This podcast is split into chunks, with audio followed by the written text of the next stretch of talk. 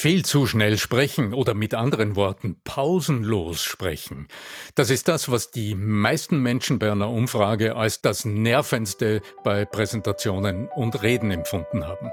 Was da dahinter steckt und wie es anders geht, dazu heute unter Stimmwissen. Bleibt dran. Der Ton macht die Musik. Der Podcast über die Macht der Stimme im Business. Mit Arno Fischbacher und Andreas Giermeier. Für alle Stimmbesitzer, die gerne Stimmbenutzer werden wollen. Stimmwissen. Wir haben uns ja schon in einigen Folgen darüber unterhalten, was denn so wichtig sein könnte, was jeder von euch zu Hause wissen sollte über deine Stimme. Jeder über seine, über ihre, über unsere Stimme. Und wenn wir aber über Stimme sprechen, dann ist vielleicht ein Faktor, den nicht alle im Auge haben, sehr, sehr, sehr wichtig, nämlich die Sprechpause. Ganz genau die Sprechpause, weil Wirkung sich meistens nicht nur zwangsläufig in den Worten befindet, sondern in den Pausen dazwischen. Genau. Da ist was, wo, wie es ja auch in der Philosophie heißt, Leben findet statt zwischen den einzelnen Atemzügen. Also, mein lieber Arno Fischbacher, ich freue mich heute mit dir wieder darüber sprechen zu können, wie Stimme wirkt und wie wir unsere Stimme in Anführungszeichen tunen können, um die Wirkung zu erzeugen, die wir eigentlich haben wollen. Und heute mit mit der Kunst der Sprechpause. Ein Missverständnis hast du, lieber Andreas, Andreas Giermeier von Lernen der Zukunft.com. Eines dieser klassischen Missverständnisse hast du bereits angesprochen, nämlich in dem Moment, in dem wir sprechen, haben wir so oft das Gefühl oder die Empfindung, es ginge wirklich um dieses Wort, das wir sprechen.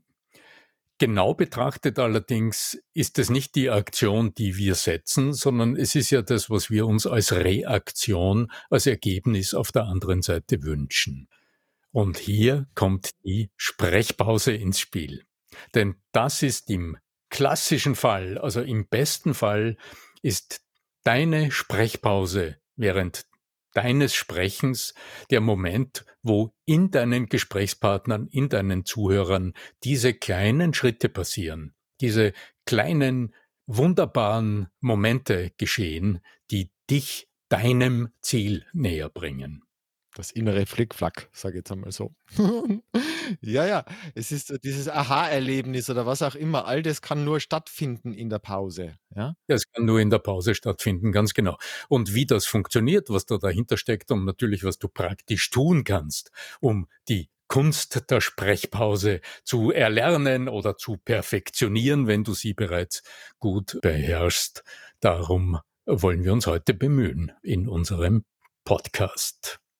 Vielleicht mal vorweg, wie hört sich's denn an, wenn dir Sprechpausen fehlen? Und ich denke, das ist das, was du aus dem Alltag sicher zur Genüge kennst, wenn du einen Vortrag hörst, wenn du Menschen beim Präsentieren zuhörst, heute, wenn du ein Webinar hörst oder wenn du einen Vortrag hörst, äh, was immer es ist und über welche Plattform auch immer. Was ist denn das, was du so oft wahrnimmst? Also im schlimmsten Fall kriege ich Atemnot beim Zuhören. Da denke ich mir manchmal, ja, atmet der Mensch eigentlich? Wann atmest du? Hier so, ja, das ist ja. Ja, genau. Also das ist dieses Erleben, das wir alle kennen, aber genau genommen unser Organismus, also mein Organismus zumindest, der schützt mich ganz hervorragend, denn wenn ich jemanden höre, der so pausenlos spricht und so vor sich hinredet und im Grunde mich gar nicht beachtet, ich fühle mich missachtet und dann schalte ich halt einfach weg. Oder dann blende ich das aus, dann widme ich mich anderen Dingen. Wenn es ein Video ist oder wenn es ein Online-Vortrag ist, den ich mir gerade anhöre, dann schalte ich einfach weg. Ich gib mir das nicht. Mir ist der Aufwand zu hoch, zu groß, der von mir abverlangt wird, um da, ich weiß nicht was alles im Kopf zu tun, um atemlos dem Redner, der Rednerin äh, zu folgen. Weil es auch anstrengend ist. Also ich meine, wenn, wenn, ganz ehrlich, weil das Problem dabei liegt ja nicht darin, dass der zu viel redet, sondern dass er zu schnell redet. Also wir überfordern in Anführungszeichen das Gehirn unseres Zuhörers, unserer Zuhörerin dahingehend, dass die Wirkung Also, wir setzen immer Samen, Samen, Samen, Samen, Samen und wir beschmeißen die sozusagen mit Samen und warten gar nicht, dass es überhaupt irgendwo ankommen kann und vielleicht dann äh, auch nur ein kleines, kleines, äh, Pflänzchen daraus erwachsen könnte. Weil wir einfach schon davor wieder was drauf eindreschen mit dem nächsten Samen, ja? Und irgendwann haben wir einen Haufen an Samen rumliegen und nix hat nichts hat wachsen können. Und kein Same geht auf, ganz Genau. genau. Keinem Samen kommen Früchte. Ja, erst recht nicht, ja. Mhm. Ja, ganz genau. Ich möchte aber vorweg noch einen anderen Aspekt stellen, der mir speziell, auch wenn ich mit Menschen jetzt im Coaching arbeite, besonders wichtig ist. Denn also wir sind jetzt schon ins Detail der Wirkung gegangen, was es mit uns tut und dass wir abschalten und so weiter. Aber welchen Eindruck erweckst du denn, wenn du so sprichst und dich mit Sprechpausen noch nicht beschäftigt hast und das ist auch zu hören? Es sind zumindest drei ganz wesentliche negative Eindrücke, die du vermittelst. Du wirkst als unsicher. Du wirkst vielleicht sogar als nervös. Du wirkst wie unter Druck, als würdest du unter Druck stehen, jetzt deine Inhalte rüberzugeben. Du wirkst so, als würdest du dieser Aufgabe nicht ganz gewachsen sein. Du wirkst gehetzt. Und das schmälert ganz dramatisch deine persönliche Wirkung auf andere. Also wenn du als Führungskraft so präsentierst, wenn du als Führungskraft auch so vor deinen Mitarbeiterinnen und Mitarbeitern agierst, dann wirst du das Resultat ernten. Ja, da sind wir wieder bei Ernte, ja. Aber wenn die Saat eben so mies war, dann wird's mit der Ernte nix werden, ja. Das ist, äh Ja, genau, ja. Und wenn wir uns jetzt noch mal genau anschauen, was im Menschen passiert, der so pausenlos spricht. Du kennst es vielleicht ja von eigenen Präsentationen. Du beginnst zu sprechen ja, und das Publikum sagt nichts. Also in der Live-Situation, wenn du jetzt wirklich, so wie es ja jetzt auch nach dieser langen Covid-Zeit doch langsam wieder möglich ist, wenn du jetzt vor der Gruppe dich befindest, wenn du aufgestanden bist, um etwas zu sagen, oder wenn du bei einer Schulung vorne stehst und ähm, deinen Content preisgeben willst, dieser innere Druck, dieser Sprechdruck, der entsteht, was passiert in dir in dem Moment? Lass uns das vielleicht nochmal genau anschauen. Du wirst merken, dass sich dein Körperempfinden ändert, ob du es merkst oder nicht. Also irgendwie unterschwellig werden sich deine Schultern spannen. Also dieses Adrenalin, dieser Druck, der hier entsteht, der wird einfach durch Veränderungen deiner Bewegungsmuster wahrnehmbar. Deine Gestik wird eingeschränkt, die Amplitude deiner Gesten wird kleiner, die Ellbogen kommen an den Oberkörper. Im Stehen wirst du die Knie durchstrecken, etwas, was ein, ein sichtbares Signal für weniger Durchsetzungskraft und äh, Standpunktqualität ist. Der Bauch spannt sich, die Atmung wird knapp. Letztlich schießt sogar das Blut eher in den Kopf. Du atmest mehr ein oder mehr aus. Also es ist eine, wie soll man sagen, eine tödliche Liste an Effekten.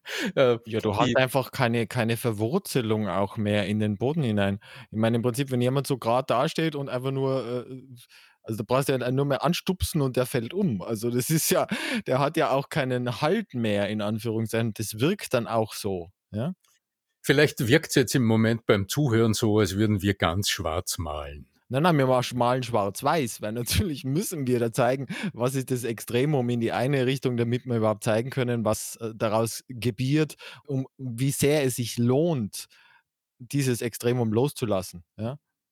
Ja, aber jetzt ganz realistisch betrachtet, äh, es liegt schon einige Zeit zurück, dass ich über LinkedIn meine Abfrage gemacht habe, was den Menschen am meisten stört wenn Sie bei Präsentationen zuhören oder wenn Sie bei Schulungen äh, aufmerksam sein sollen als Teilnehmerinnen und Teilnehmer. Und an allererster Stelle stand tatsächlich dieses zu schnell Sprechen, dieses pausenlos Sprechen. Ja. Das ist vorgereiht vor, wenn die Stimme nervt. Naja, aber äh, von Folien vorlesen ist auch nicht toll. Das gehört aber genau dorthin, denn das ist ja das, worüber wir sprechen, woher kommt's denn? Ja, eben. Ist auf der einen Seite die Angst vor der Leere, ja. also die Angst vor der Stille, denn Pause heißt ja auch, das ist ein Moment des Innehaltens, da sagt keiner was. Das ist ein Stille Moment, muss man aushalten können, ja. Genau, mhm. ja. Also das ist die Scheu vor dieser Stille und dieser innere Drang, die Stille sofort wieder mit Aktion, mit Aktivität äh, zu füllen. Und es ist gleichzeitig aber auch, und das ist das besonders Dramatische dran, wenn du es jetzt aus der Perspektive der Kommunikation betrachtest, Welche Signale sendest du denn in so einem Moment an deine Zuhörer? Stress. Stress ist das eine. Also das ist das, was du körperlich ausstrahlst und was über die Spiegelneuronen ganz sich, ja. sicher sich repräsentiert in deinen Zuhörern. Was aber als kommunikatives Signal ankommt, das ist, dass du für dich sprichst und nicht für mich als Zuhörer, als Zuhörerin. Und das ist ein ganz dramatisch negatives Signal, das in meinem Inneren, mein Säugetiergehirn, also diese Schaltzentrale in unserem Zuhörergehirn, das immer bewertet und immer schaut, wie will denn die Vortragende, der Vortragende, wie will denn, wie wollen denn die mit mir in Kontakt treten? Wollen die überhaupt mich in ihr Leben lassen? Oder sagen die nur etwas, damit sie es loswerden? Also nehmen die mich überhaupt persönlich wahr? Mhm. Und pausenlos sprechen ist ein eindeutiges Kommunikationssignal, das zeigt, dass mich die anderen überhaupt nicht wahrnehmen, also dass mich der oder die, die da gerade spricht, überhaupt nicht wahrnimmt und auch nicht den Wunsch danach hat. Also keine Spur Empathie, keine, keine. So ein ignoranter Depp, ja. Das ja, ist, ja, ja, aber ganz klar, sich keine Gedanken über mich selbst gemacht hat. Ja. Warum soll ich dann mir die Mühe machen, diesem Menschen aktiv die Worte äh, abzu, also die, die Inhalte abholen. Meine Aufmerksamkeit zu schenken. Ich, ich, ich bleibe immer bei diesem wunderschönen Beispiel von Vera Birkmill im Seminar mit diesem Sticker auf der Stirn. Ich bin wichtig für mich. Halte dir das als Sprecher, egal in welcher Situation, immer im Kopf. Also ich habe mir das damals installiert von ihr.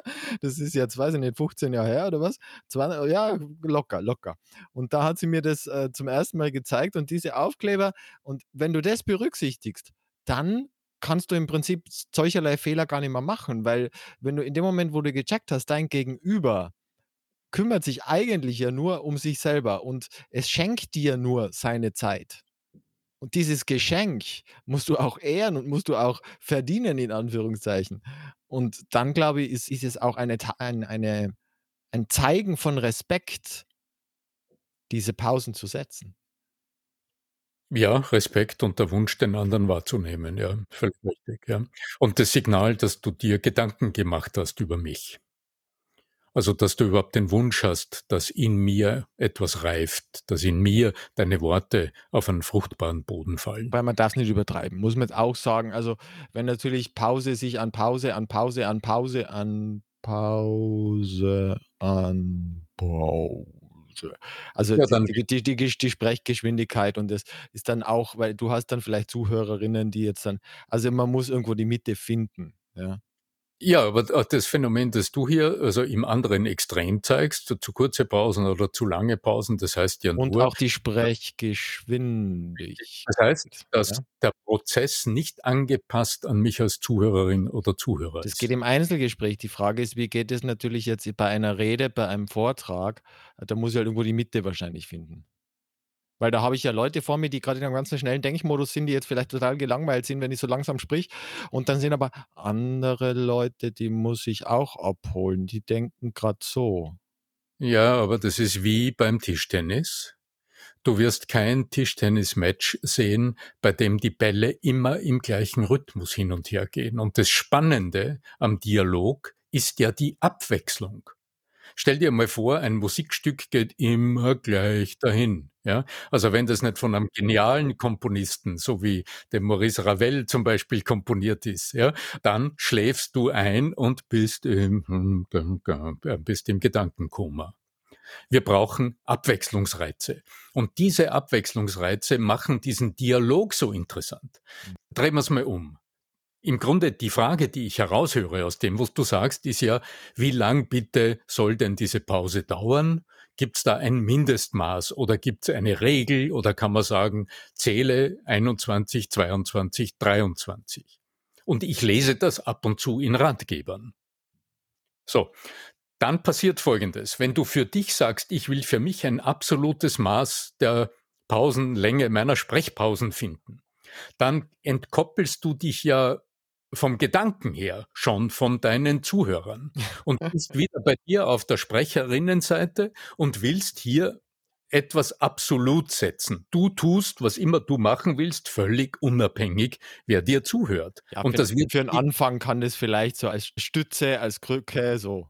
negativ. Nein? Andreas, nie im Leben nein, denn das fördert ja diesen Selbstbezug. Okay. Dieses völlig selbstbezogene Sprechen. Ich spreche für mich. Nein. Ja, ja. Weshalb sprichst du? Ja, wenn du allein mit dir bist. Also mit Zoom oder so, da ist halt do also wenn du halt jetzt, keine Ahnung, in einem Webinar bist und du bist alleine und da draußen sind 3.000 Leute, die jetzt zuschauen, dann Das ist die Herausforderung. genau. Völlig richtig. Und auch im großen Saal, wenn du hier 100 Zuhörer sitzen hast oder in einer Schulung mit Der 20 Scheinwerfer im Gesicht, du siehst das 20, Publikum gar nicht 30, wirklich. Du als Schauspieler weißt es von der Theaterbühne, ja. Aber bei uns in Mitteleuropa sind die Menschen einfach so gut, also sagen wir mal etwas dramatischer sozialisiert. Ihr Aktionsradius beim Zuhören ist eingeschränkt. Wir sind wohl erzogen. Wir sitzen in der Reihe. Wir halten uns still und wir geben wenig sichtbare und so gut wie, also in der Gruppe so und so überhaupt keine hörbaren Feedback-Signale. Das Und jetzt das dann- Tolle bei Kindern.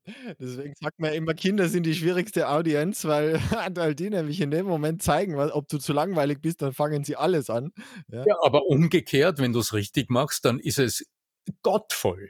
Ja klar. Also für Kinderspielen ist ein Risiko, ist Ja, klar. ja, wenn- Wahnsinn. Aber d- wenn du, wenn du schaffst, die dann dich zu, für dich zu gewinnen, so diese berühmten Märchenerzählerinnen, ja, die dann, äh, also so, ich stelle mir das immer, äh, oder auch auf Plätzen, es gibt ja so die Plätze irgendwo im, im Orient, wenn dann diese, diese, also ich, ich schweife ab, ich schweife ab, aber die Kunst des Märchenerzählens ist ein anderes Kapitel.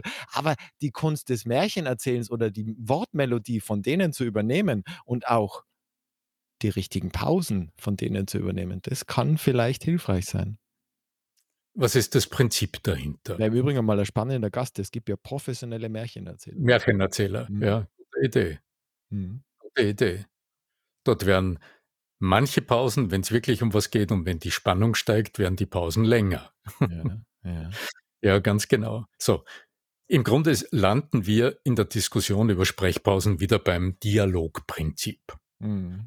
Beim Grundsatz, dass du ja nicht für dich sprichst und dass du ja nicht aufgerufen bist, etwas besonders richtig zu sagen, sondern dass du im besten Fall nicht zu deinem Publikum sprichst, sondern mit den Menschen sprichst.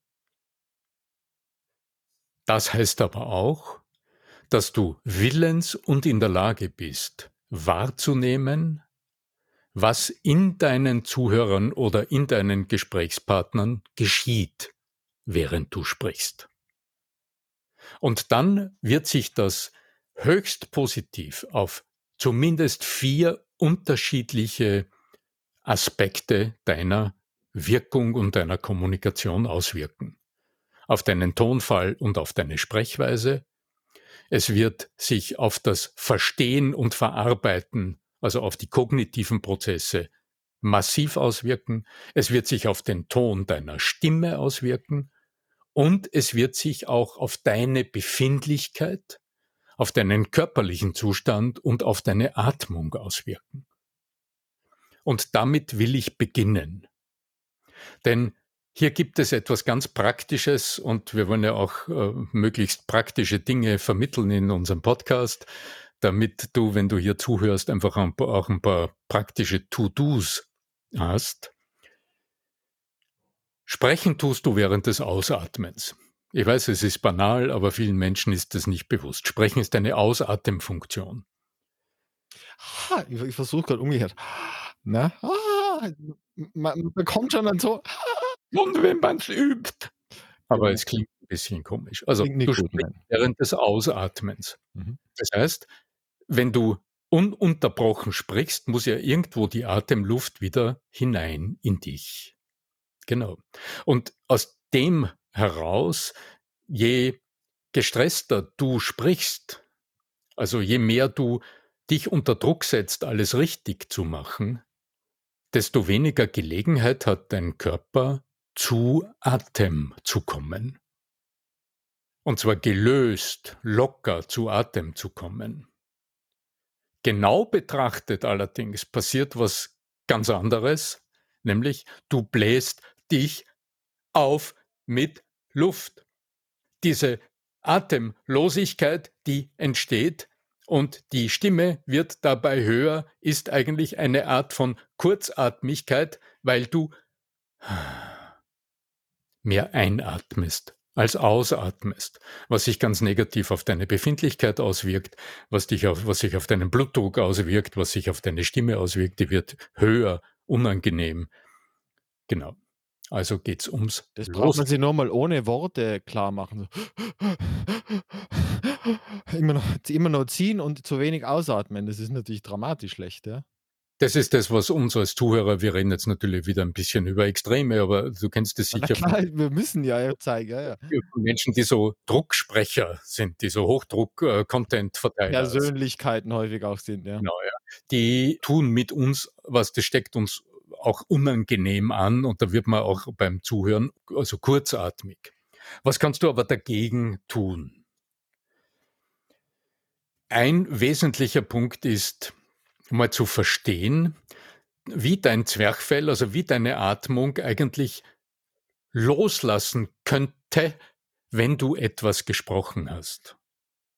Wir haben in einer der vorherigen Episoden über das Prinzip der atemrhythmisch angepassten Phonation bereits äh, mal gesprochen. AAP, kurz zusammengefasst, Koblenzer Muha sind die beiden Gründer, beide schon verstorben, die sich sehr eingehend mit der Frage beschäftigt haben, speziell damals für Schauspieler und Schauspielerinnen, also für Fachleute, für Stimmhochleister, wie denn eine wirkungsvolle Sprechatmung funktionieren kann, bei der weder Sprecherin noch Zuhörer atemlos werden.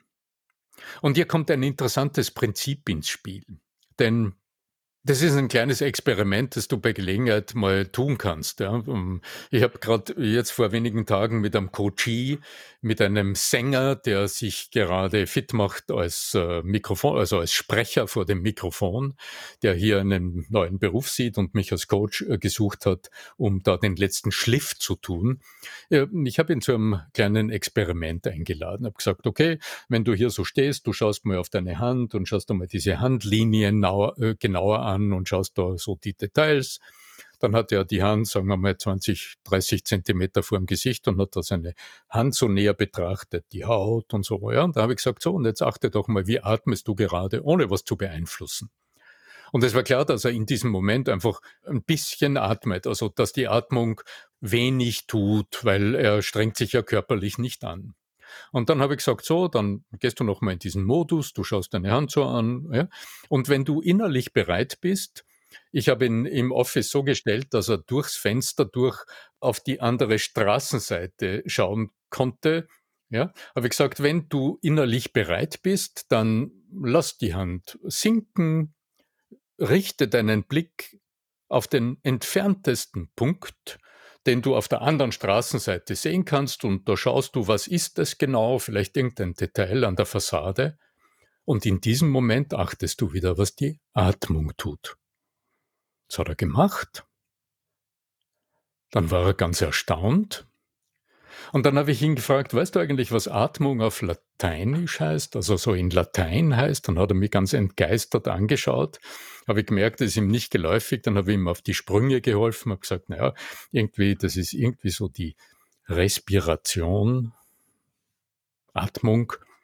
Dann habe ich gesagt, naja, ähm, wenn jetzt die Atmung die Respiration ist, wie wird denn wohl auf Latein die Ausatmung heißen? Also das Ex von der Atmung.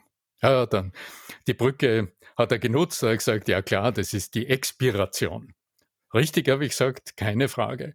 So, und wie vermutest du, ist dann die Einatmung, also das In gegenüber dem Ex? Und dann habe ich so einen ganz langen Blick gekriegt und dann hat er sehr nachdenklich gesagt, aha, die Inspiration. Genau. Und ich erinnere mich noch an den Moment, wo ich dieses schöne äh, Gleichnis oder wie man das nennen soll, von dem Herrn Koblenzer in Boldern in der Schweiz, das liegt jetzt 25 Jahre zurück, mal erfahren, selbst am eigenen Leib erfahren habe und immer dann gesagt, gedacht habe, das gibt's ja nicht. Also immer dann, wenn ich mir von wo mit meinem Blick Inspiration hole, also eine Anregung hole, atmet es ein. Also der Blick, kurz zusammengefasst, dein Blick zum Zuhörer, zu deinen Gesprächspartnern, dein Blick zu diesem einen Menschen im Publikum, dein neugieriger Blick dorthin. Wie reagiert dieser Mensch?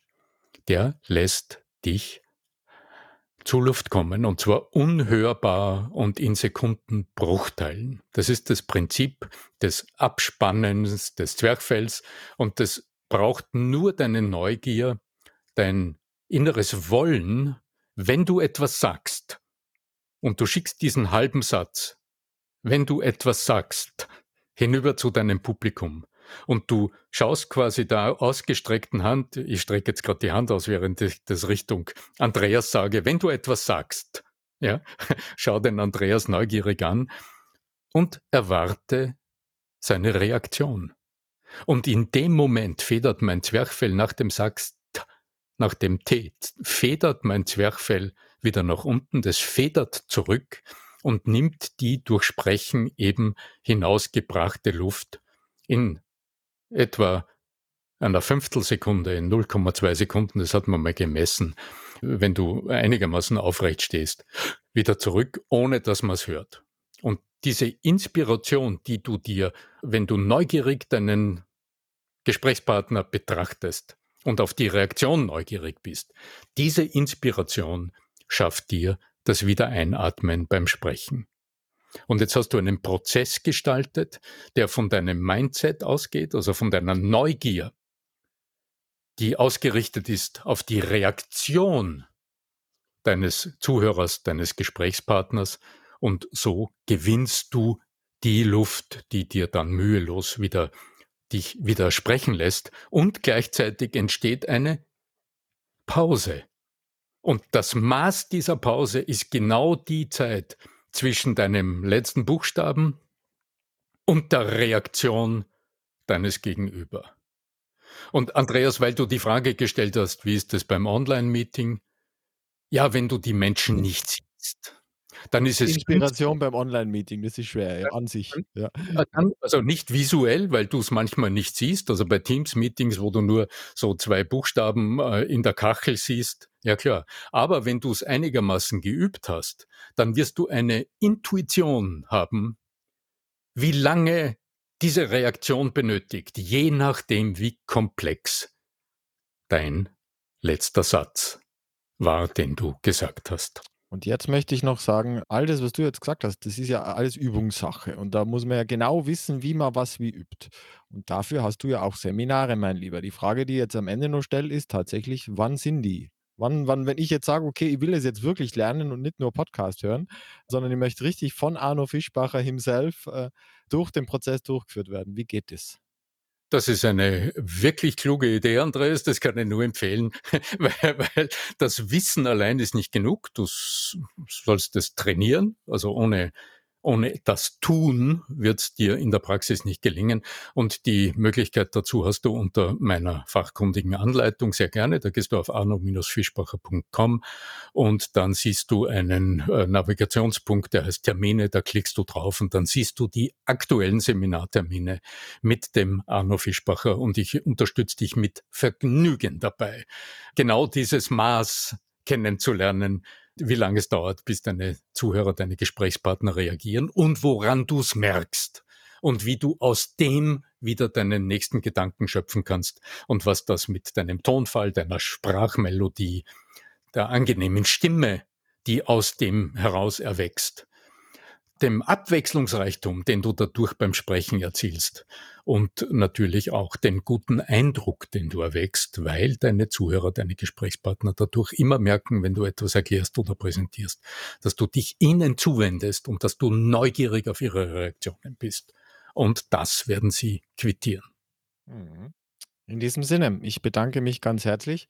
Ich habe schon, während du gesprochen hast, wieder so einige weitere Ideen gehabt für Folgen, die dann noch anstehen, weil da immer Aspekte mit drinnen waren, wo man dachte: „Ach, zu diesem Aspekt wäre eine ganze Folge spannend“, ja, und so weiter und so fort. Ja, keine Frage. Und mir ist auch noch alles Mögliche durch den Kopf gegangen, weil natürlich, äh, die Girlandensätze und die Und-Bindungen und die Äs, das hat alles mit Sprechpausen zu tun. Klar, klar, ja. dazu sprechen wir sicher. Aber wir sind jetzt in Minute 32 und ich schicke euch jetzt einfach in den restlichen Tag, wünsche euch einen wunder wunderherrlichen restlichen Tag. Sag alles Liebe von mir und auch alles Liebe dir, lieber Arno, und überlasse dir natürlich wie immer die letzten Worte.